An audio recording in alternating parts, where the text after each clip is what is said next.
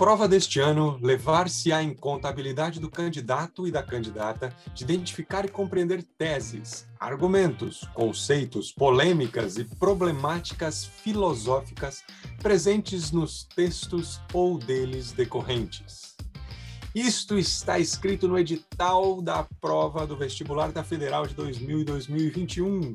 E para comentar sobre essa prova, Convidamos hoje o professor Mário de Filosofia. Olá, pessoal. A gente está aqui para comentar então um pouquinho da prova da Universidade Federal 2020-2021. Recorrente é o conteúdo de filosofia. Eu acho que é importante, assim, enquanto estudante, entender que dentro da filosofia é, é necessário averiguar aí, como o próprio edital está falando, conhecimentos não cumulativos ou textuais da filosofia apenas, mas a gente ter essa capacidade de compreender e discutir os textos filosóficos acima de tudo. Então, o objetivo não é estudar um ou outro filósofo apenas, mas desenvolver aí, como é, está no edital, um ferramental básico que nos dê condições de uma compreensão mais ampla de todo o contexto. Então, é importante que a gente tem essa noção. Infelizmente, aí a partir do ano de 2017, é, com a lei 13.415, é, houve aí a reforma do ensino médio e as disciplinas de humanas acabaram perdendo bastante espaço, o que eu acredito que seja um retrocesso, mas a Universidade Federal do Paraná ainda mantém e está valorizando bastante aí a filosofia, a sociologia, as disciplinas de humanas, para que a gente possa é, ter essa capacidade crítica de pensar a sociedade, que eu acho que é algo muito importante aí dentro é, dessa conjectura que a gente está estudando. Então, importante lembrar aí que os conteúdos estudados em salas, assim, é, eles caem, mas numa abordagem aí mais ampla, conceitual, né, daquilo que nós aprendemos, e a gente precisa ler os textos é de suma importância nessa né, nossa conversa, o podcast, ou comentadores, muitas vezes, que nós estudamos, não são suficientes para o entendimento, para uma compreensão mais profunda daquilo que vai ser cobrado no vestibular. Então, é de suma importância, não nos exime aí dessa responsabilidade da leitura integral aí dos textos que caem é, no vestibular da Federal.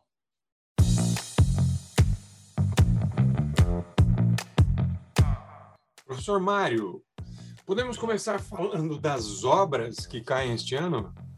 É, são obras bem interessantes que estão é, intrinsecamente ligadas com o contexto é, social, econômico, é, político que nós é, estamos vivendo na atualidade. Temos aí o texto da Hannah Arendt, A Condição Humana, capítulos 1 e 2. Esse texto ele é bastante é, significativo, ele vai tratar aí daquilo que ela chama de victa ativa, ou seria uma ação autônoma do indivíduo na sociedade, e ela começa já elaborando aí um, uma tese, né, uma atividade que ela diz que é essencial do ser humano em três aspectos, em três pontos. O ser humano como labor, como trabalho e como ação. Como que ela caracteriza esses três momentos? Ela vai dizer que o labor seriam aquelas necessidades biológicas que nós temos para nossa manutenção do, do próprio corpo, certo? Então, até mesmo um trabalho mais braçal. O que ela chama de trabalho estaria mais relacionado a uma atividade mais da própria existência do ser humano, uma mais uma artificialidade, e não necessariamente aquele labor é, essencial para a própria sobrevivência. E a ação, que eu acho que é o, o, o ponto mais interessante aí da obra da autora, porque porque ela vai dizer que é aí que é, se encontra a essência do ser humano, que é a sua capacidade tanto criativa quanto de ação política na sociedade, algo que nós temos perdido muito ultimamente. Porque é, ela vai discutir aí como que a modernidade se tornou um lugar propício para extremismos, para, para o totalitarismo. É, ela viveu durante duas guerras mundiais, né? então ela é, praticamente viveu boa parte do século XX, é, morrendo aí em 1975. Então, ela é, estava presente nas duas guerras mundiais e isso influenciou muito aí, inclusive no seu trabalho, a sua fala. E ela vai dizer que é, nós vivemos dentro dessas condições de esferas públicas e privadas desde a, a, a Grécia Antiga. É, só que, muitas vezes, na atualidade, nós não conseguimos mais distinguir isso, o que é público e o que é privado. Porque para o cidadão grego antigo, ele tinha uma participação, aquele que era considerado cidadão, é, o sujeito maior de idade, homem, é, ateniense, ele participava na ágora ativamente, né, das decisões, da polis, todos os conflitos que eram pertinentes aí àquela sociedade. E hoje ela vai dizer que nós não temos mais essa capacidade de ação. Muitas vezes nós esperamos que um, um governo, que alguém, um super-herói, resolva para nós os nossos problemas sociais e nós caímos meio que é, numa situação de conformismo, de comodismo. Então, a, a obra é bem interessante, porque acho que ela é muito atual para a gente discutir essa questão tanto da liberdade, da ação dentro da sociedade, como também é, a gente é, fugir desta alienação política, porque quando a gente fala de política, muitas vezes é comum gente dizer que é, a política é lugar da corrupção. Para Ana Hard, é, não exatamente, porque é na ação política que você consegue desenvolver as suas ideias. Você pode com, consegue se contrapor às injustiças sociais, tudo aquilo que está acontecendo é, no mundo na atualidade. E, e, algo bem interessante ainda na obra que ela vai mencionar é a questão é, da própria arte, da, da estética. Para ele, o único, para ela, o único respiro de liberdade que ainda resta nessa modernidade seria aí essa expressão dos indivíduos através da arte. Nós vemos que até em alguns momentos da própria história, né, onde é, houve um certo autoritarismo, é a, é a, arte que demonstra, de certa forma, mais livre né, a, aquela vontade do indivíduo, a discordância que ele tem em relação ao que acontece na sociedade. Então, acho que por isso esse texto aí da é, Ana Arendt, ele, é, ele é muito é, atual, e acho que é por isso que a Federal está aí colocando também é, nas suas obras obrigatórias aí para o vestibular 2020-2021 é, e, e, não se prender unicamente aquilo que está é, escrito no texto. Mas como que a gente relaciona isso com o nosso cotidiano, com a nossa realidade, com aquilo que está acontecendo hoje na sociedade? Então, os textos eles são, acho cuidadosamente selecionados nessa perspectiva aí de você conseguir fazer essas relações. Então, por isso que é, Hannah Arendt ela é uma autora aí muito atual, é, contemporânea e que traz aí essas reflexões para a gente pensar a sociedade ainda hoje. É, nós vivemos ainda em certos ambientes do nosso próprio Brasil, né? É uma cidade meio paternalística, onde o paternalismo político ele é muito presente. E aí o que acontece nesses ambientes? A diminuição da liberdade do, do indivíduo, do sujeito, porque o pensamento ele vai ficando massificado, a pessoa é incapaz de reagir às injustiças, e ela vai a, a abordar na sua obra aí que é justamente dessa maneira que surge o totalitarismo. Por quê? começa com uma fala de liberdade, mas vai manipulando a opinião das pessoas, massificando e faz com que elas entrem nesse estado aí de, de conformismo, certo? E muito também relacionado à, à era das redes sociais, né? Formação de opinião, é, você ser induzido a determinados pensamentos sem você perceber isso. De repente, você está sendo um, um defensor radical de uma ideia na qual você nem sabe exatamente é, no que, que ela se baseia, né? Perfeitamente, professor, porque hoje é, as redes sociais elas exercem, né, as fake news e todas as mídias sociais, né, que nós frequentamos, nós muitas vezes é, adentramos a determinados grupos que corroboram muitas vezes com as nossas opiniões pessoais, com algumas crenças, e nós não conseguimos entender o contexto de uma maneira mais geral, de uma maneira mais crítica. E é justamente isso, acho que que ela nos provoca. Perceber a realidade de uma forma crítica, despertar essa consciência crítica em relação a, a tudo que acontece à nossa volta e não viver dentro de uma bolha. E sobre Heráclito de Éfeso? Então, vamos lá. É, Heráclito é importante a gente dizer que é, não tem muito da sua obra é, disponível para a gente é, fazer a leitura, o que nós vamos estudar aqui para o vestibular são os fragmentos, a doxologia, né? A doxologia enquanto outros comentadores, outros filósofos, pensadores vão é, interpretar aquilo que eles é, absorveram aí da teoria de Heráclito e algumas críticas aí então é, que vão ser cobradas de Hegel e, e, Nietzsche a respeito da obra de Heráclito. Importante a gente entender que Heráclito ele é categorizado aí como filósofo pré-socrático, mas talvez ficaria mais claro para a gente entender ele como um filósofo da natureza, até pelo período aí em que, que ele viveu necessariamente. É, e no Heráclito, o que, que fica evidente na sua obra? A questão do movimento. Ele é o filósofo do movimento, do devir, né? Todas as coisas estão em constante mudança, transformação, metamorfose na sociedade em que é, nós vivemos ou no mundo. Então, quando a gente fala aí da epistemologia é, heraclitiana, a gente tem que entender essa ideia do, da arqué. O que, que ele busca? A origem de todas as coisas. Onde surge a natureza? Qual é a origem? Não mais a partir de uma cosmogonia, né, que, que era muito mais a, atribuída aí à mitologia grega antiga, mas a partir de um olhar racional. A gente compreender é, como que a natureza se desenvolve, onde ela, como que ela surge, de que maneira que, que nós podemos compreender. E para ele, essa arqué, esse princípio originário, organizador, o modulador de tudo, seria aí o fogo, porque o fogo ele representa essa mudança constante, certo? É, o fogo ele queima, o fogo ele transforma, ele muda os elementos. Então, nessa perspectiva, ele vai dizer que tudo flui, tudo se move, tudo se transforma o tempo todo. Nós mesmos, nós não somos os mesmos que éramos ontem ou antes de ontem ou há um tempo atrás. Nós passamos por mudanças. Ou seja, na essência nós permanecemos o mesmo, mas existem transformações evidentes na nossa maneira de ser, de pensar, na própria fisionomia. Então, ele, ele é esse filósofo que vai tratar dessa questão aí do movimento, que tudo está em movimento na natureza, tudo está em constante transformação. O Hegel vai absorver essa, essa filosofia aí do, do Heráclito, e é interessante a gente fazer é, aí essa conexão, porque para o Hegel, ele vai dizer que isso vai culminar aí na, na ideia de tese, antítese e síntese, ou seja, a sua dialética.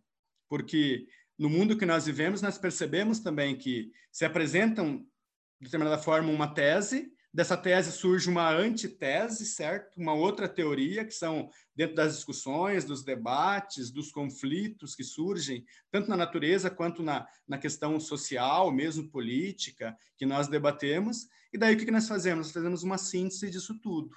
Então, essa mudança, esse movimento, ela está sempre em direção àquilo que o Hegel vai chamar de absoluto, certo? Quando você encontra o, o absoluto, então você encontrou é, a verdade. Então, é nessa perspectiva aí que o, o Hegel trabalha também é, com uma crítica aí do, do Heráclito. E depois, por fim, nós temos é, o Nietzsche também, que vai ter um outro olhar para a obra de Heráclito. É importante a gente é, lembrar que o Nietzsche ele é um crítico aí da, da religião, da ciência, do racionalismo, e ele vai dizer que os pré-socráticos eram realmente os filósofos por excelência, porque eles buscavam de maneira criativa, até mesmo assim, digamos, é, na natureza encontrar uma resposta para todos as, os conflitos, para todas as angústias, e para uma explicação é, de como as coisas funcionam. Então ele vai dizer o, o real é inconsistente, então, essa mudança, ela, ela também ela participa é, da própria existência humana. Então, ele vai elogiar o quê? A luta como um fundamento é, da efetividade do devir. Tudo está em transformação, tudo está em movimento, tudo está em mudança. Então, a gente não pode, até mesmo no plano da moral ou da, da racionalidade, é, definir algo como sendo absoluto, como sendo algo que não tem uma outra forma de explicar o que existe já nela mesmo contido ali uma verdade é, essencial. Tudo está em mudança, tudo está em transformação. Então, é, é eu acho que no, no Heráclito isso é, é, muito característico na sua filosofia. Perceber a mudança, perceber o devir, que acontece a todo momento.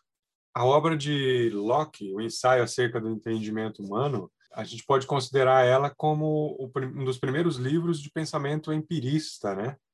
Uhum, exatamente. John Locke é então um pensador moderno, certo? Vai influenciar outros pensadores também. E importante a gente constatar aqui que ele viveu no período do racionalismo, né? que o racionalismo estava em evidência, o, car o racionalismo cartesiano, de René Descartes, né?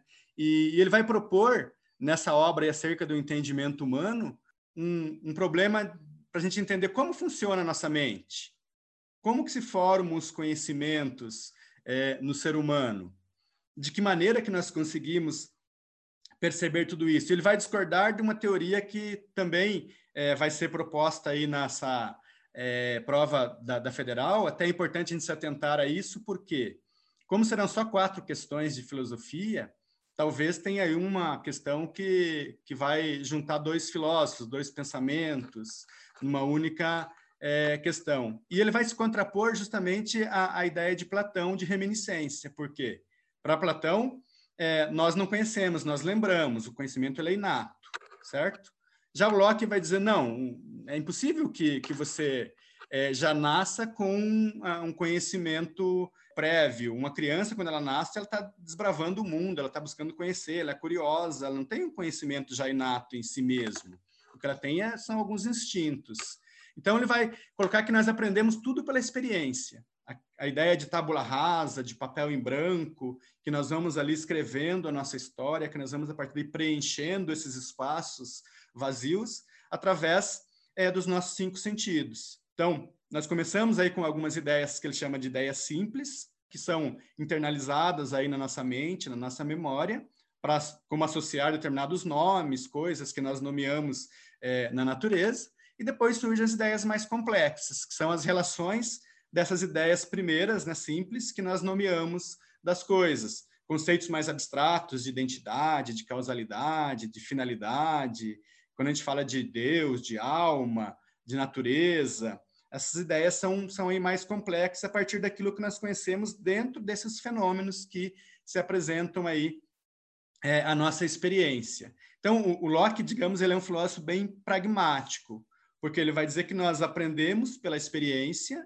e fazemos associações daquilo que nós vamos aprendendo, daquilo que nós vamos experimentando. Até na própria moral universal, a gente pode colocar aí um, um, um problema é, a partir dessa filosofia empirista do, do John Locke. Por quê? Eu não posso afirmar que todos nós temos uma condição de aprender coisas da mesma maneira, porque depende muito das nossas experiências sensoriais. Então, se eu não tenho acesso à mente dos outros seres humanos também, eu não tenho como saber como exatamente eles pensam, associam as coisas, ou como eles acabam assimilando o conhecimento. Então, no Locke, é, é, muito importante a gente ter essa é, percepção aí de, desse empirismo. Como que surge o conhecimento? A partir da nossa sensibilidade, a partir das nossas sensações, a partir dos nossos cinco sentidos, e não necessariamente é algo inato, é algo que parte da nossa razão. Conte-nos um pouco sobre Maquiavel. Então, Maquiavel, aí um filósofo bastante conhecido, é, na filosofia, nos três anos do ensino médio, talvez vocês estudem também dentro da sociologia, mas geralmente a obra do Maquiavel que nós estudamos é O Príncipe, que ele vai escrever aí é, como sendo um conselho de um bom governo, como um bom governo deve agir, e nessa perspectiva até o Maquiavel ele ficou é, ou ele foi por muito tempo mal interpretado. Quando a gente fala de algo maquiavélico, a gente já imagina que que é alguém que tenta trapacear, alguém que tenta de alguma maneira é, se dar bem, né, é, sem necessariamente levar em consideração aquilo que é justo, aquilo que é honesto. Então, os fins justificam os meios, até foi atribuído isso a, a, a Maquiavel, né, embora ele nunca tenha dito isso de verdade. Então, essa obra, o Príncipe, seria esse, esse manual aí prático né, para os governantes dirigirem o povo. Mas a gente precisa entender que, quando ele escreveu essa obra, ele estava num contexto aí de que é, Florença era uma cidade-estado da Itália que estava sendo a todo momento é, acometida aí por por ataques de, de outros povos, de inimigos. Então, a ideia no príncipe é de que o governante consiga fazer com que a sociedade permaneça unida, com que a nação permaneça unida, a cidade-estado ali de Florença permaneça unida, e para isso, muitas vezes, esse governante ele vai ter que ser mais austero com, com o próprio povo. Mas a obra que vai cair aí na, no vestibular da Universidade Federal é sobre os discursos sobre a primeira década de Tito Livio, que foi um historiador romano. E aqui, acho que é bem interessante a gente perceber porque nessa obra já se apresenta um Maquiavel diferente. é um ávido defensor de um modelo aí mais republicano de governo, onde haja participação do público, certo?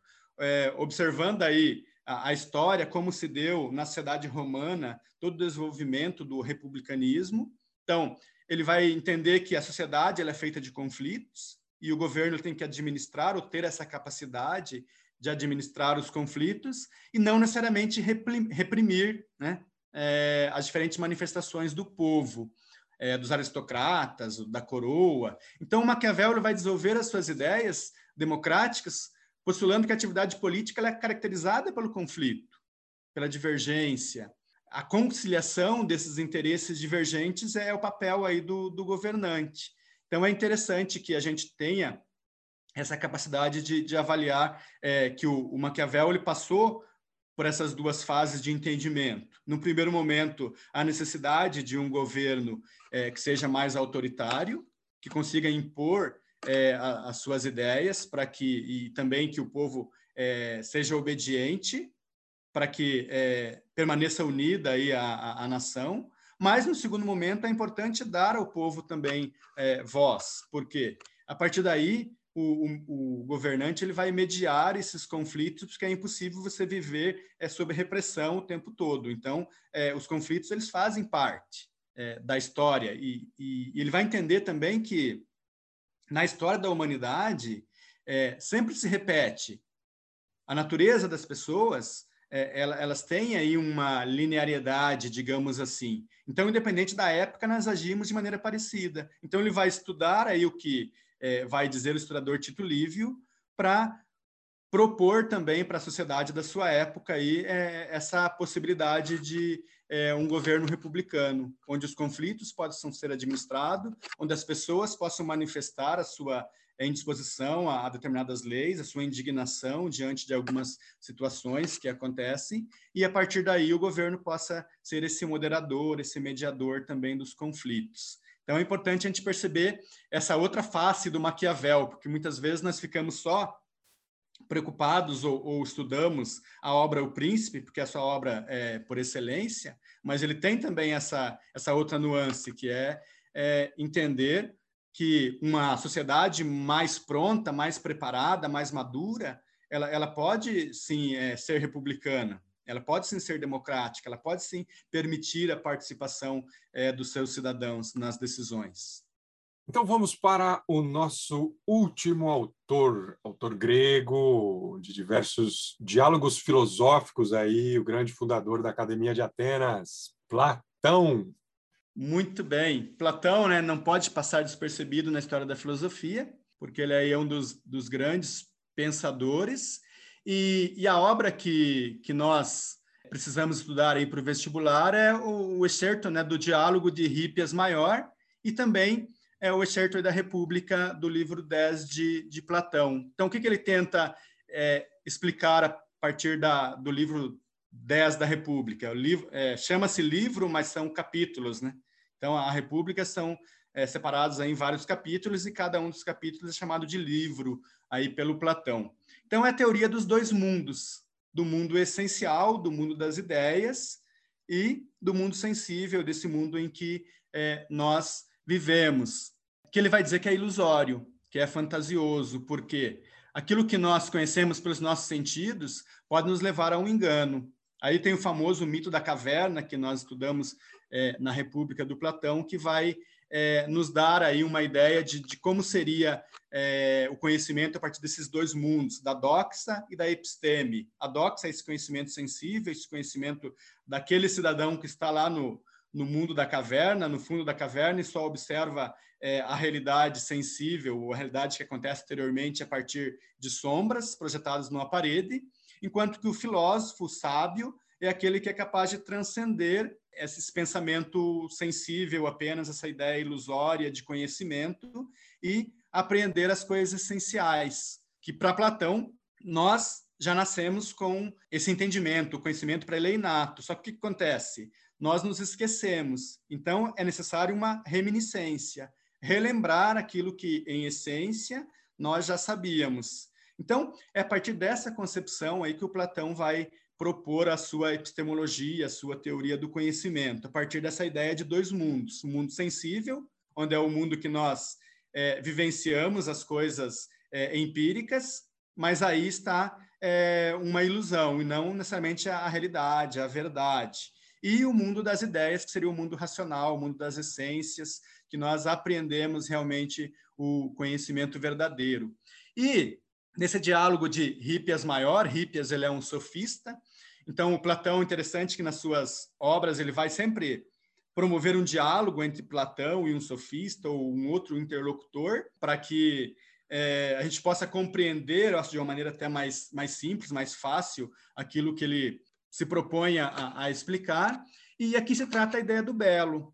Então, é uma, uma discussão entre o que seria o belo, Sócrates sempre com aquela sua é, ironia e, e a maiêutica, né? ou seja, por questionamentos, tenta provocar uma reflexão no seu interlocutor, ele vai perguntar para Hippias o, o, que seria o belo. E, e o Hippias ele vai responder, ah, claro que eu sei o que é o belo. O belo, por exemplo, pode ser uma, uma jovem bela.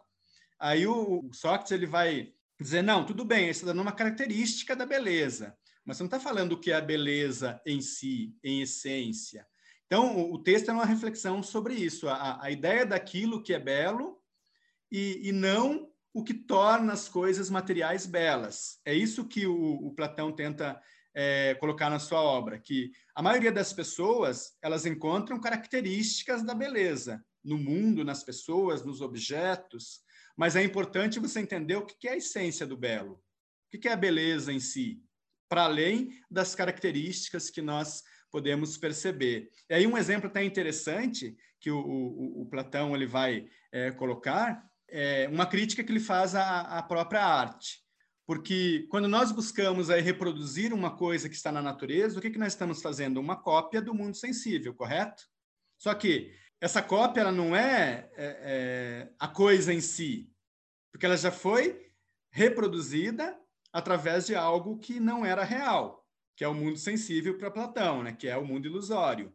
Então, o que nós estamos fazendo quando na arte nós reproduzimos alguma coisa? Então, é uma crítica que ele faz aos poetas, aos artistas, de uma maneira geral, no seu tempo, é que eles faziam cópia da cópia, ou seja, plágio do plágio, porque essa realidade sensível que nós observamos, ela já é ilusória, já não nos apresenta a essência da coisa em si. E se nós fazemos cópia disso, nós estamos afastando a pessoa do conhecimento verdadeiro. Então, ele vai dizer: isso não é educativo. Nós devemos propiciar com que é, o, o, cidadão, a pessoa em si, na, sua polis ideal, ela, ela consiga transpor esse mundo sensível e compreender a realidade a partir das essências, a partir daquilo que está no mundo essencial. Então, acho que isso que é, é, é bem importante é, a gente perceber na obra, porque quando eu verbalizo, por exemplo, o que é o belo, é, aquilo não se torna coisa em si, é menor do que a sua essência. Não sei se eu me faço entender é, assim, professor.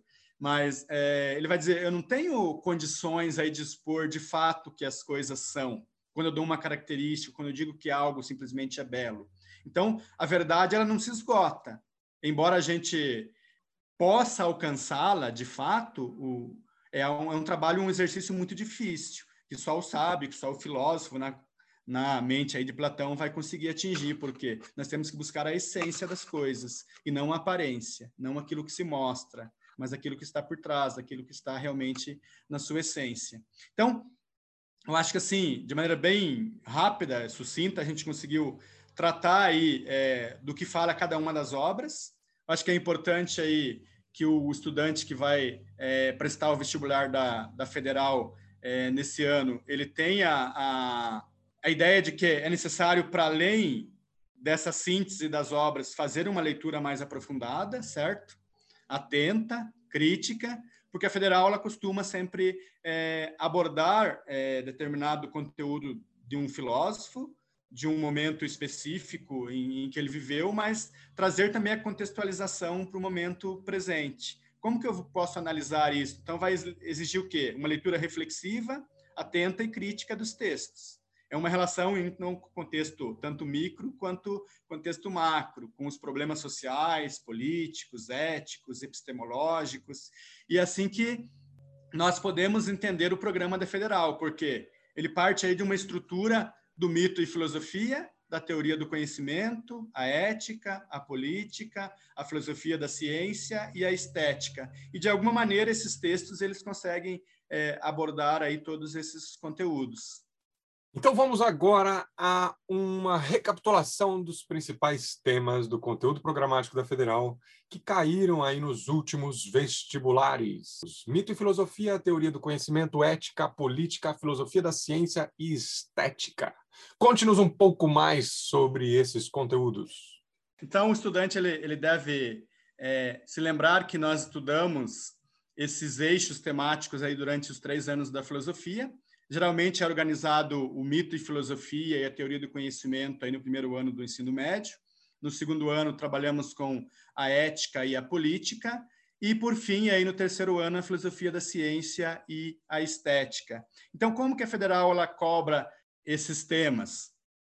De que maneira que, que são propostos? Vocês podem ver pelas obras que nós apresentamos aqui é, que, de certa maneira, todos esses temas eles estão inseridos aí nessa discussão. Quando eu falei do Locke, que ele trata da teoria do conhecimento, da epistemologia, mas também é um questionamento ético, moral, com relação àquilo que nós podemos conhecer, aquilo que nós podemos universalizar como é, uma moral, como um modelo ou como uma conduta, é, é importante a gente perceber que todas essas, ou todo, todo esse programa da filosofia, ele está atrelado quando nós falamos de mito e filosofia, o que é importante a gente entender? Como que surge o conhecimento a partir lá da Grécia Antiga? As explicações, primeiramente, elas são teogônicas e cosmogônicas, a partir de uma explicação do que é a natureza, como que elas foram formadas pelos deuses e como os próprios deuses surgiram também. E a partir daí se inicia é, um, uma busca pelo conhecimento da própria filosofia. O que é a filosofia? A filosofia é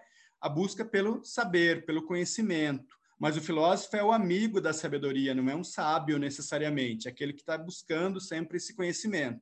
Então, quando a gente fala de mito e filosofia, essa primeira abordagem aí mais primitiva de como surge o entendimento, o conhecimento humano é, de uma forma geral. Depois, nós partimos para a teoria do conhecimento, que é, um fundament, um, é a fundamentação já da, da ideia da, da episteme, certo? Fugimos dessa doxa, desse mito, das explicações fantásticas para um conhecimento mais aprofundado. Então, é importante que a gente faça essa ponte aí quando a gente faz uma interpretação de uma questão, certo? Entre a, a mitologia e a teoria do conhecimento, que vai propor aí um conhecimento mais da metafísica, mas também epistemológico, científico, da forma com que o ser humano chega ao entendimento e ao conhecimento dos fenômenos.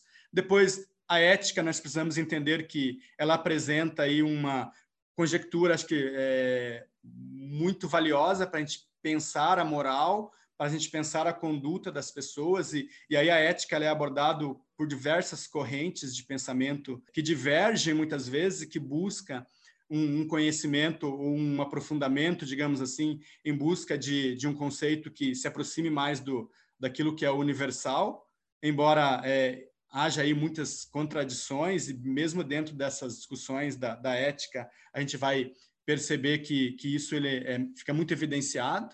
Então a ética tratando aí do comportamento é, humano, moral, cultural dentro de um contexto histórico é importante a gente entender. A política é sempre muito recorrente dentro das questões aí da, da Universidade Federal. Acho que é, seria um ponto aí a gente é, atentar bastante para os estudos, porque as questões políticas que nós vivemos atualmente, questões sociais, econômicas, os problemas que nós enfrentamos, os tabus de uma sociedade é, que nós vivenciamos, tudo isso está dentro dessa conjectura aí da, da política. E como que nós abordamos isso? Como que a federal aborda isso dentro de uma prova? Então, ela exige que nós tenhamos uma consciência crítica, uma reflexão crítica a respeito de tudo isso e que a gente se posicione, que a gente saiba colocar a política dentro de um contexto aí de discussão, é, de um discurso comunicativo, digamos assim, dialógico, em que a gente possa contextualizar o momento que nós é, vivenciamos, mas também que a gente tenha aí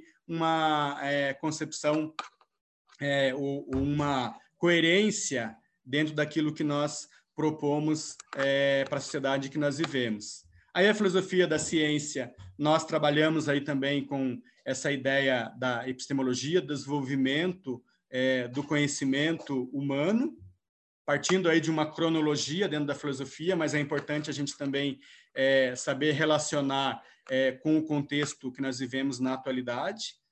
A filosofia ela não pode ser entendida para fazer a prova da federal apenas num sentido cronológico de autores, de pensadores, no, como história da filosofia, mas é esse arcabouço, acho que muito maior aí de, de conhecimento que nos ajuda a, a relacionar diferentes é, teses, conhecimentos, argumentos, como está lá no, no enunciado né, é, do programa da, do vestibular da Federal. E, por fim, a estética, a questão da beleza, do belo, é, numa perspectiva aí da sociedade em que nós vivemos, mas também da essência da estética, que a estética é colocado como até mesmo, digamos assim, uma, uma questão de é, reafirmação do próprio ser humano, das suas características essenciais, que estão para além de um racionalismo, para além de um conhecimento é, muitas vezes dado como, como certo, é, a arte é essa fuga do excesso de racionalidade. A arte é a criatividade do ser humano, é a inventividade, é aquilo que o distingue muitas vezes dos outros seres da natureza. Então é importante a gente ter essa percepção aí desse programa da filosofia dentro da Universidade Federal, que é o mito e a filosofia, a teoria do conhecimento, a ética, a política, a filosofia da ciência e, por fim, a estética. I got to go, I got to go now. Rumamos ao fim do nosso episódio sentimental, artístico, racional, lógico, filosófico. Muito obrigado pela conversa. Eu que agradeço o convite, professor Murilo, e espero que de alguma maneira tenha ajudado os estudantes a, a se prepararem para a prova da, da federal. Acho que esses conhecimentos eles são muito importantes e eu só friso aqui mais uma vez que não exime o estudante aí de fazer uma leitura integral das obras para ter aí a sua própria percepção, né? Porque a prova é bastante interpretativa. Então atentem aí é, as leituras que são sugeridas e boa prova a todos aí. Espero que todos sejam felizes e consigam seus objetivos aí na prova desse ano. Encerramos por hoje. Fiquem bem, usem máscara e bons estudos. Uma vez CPM, sempre CPM.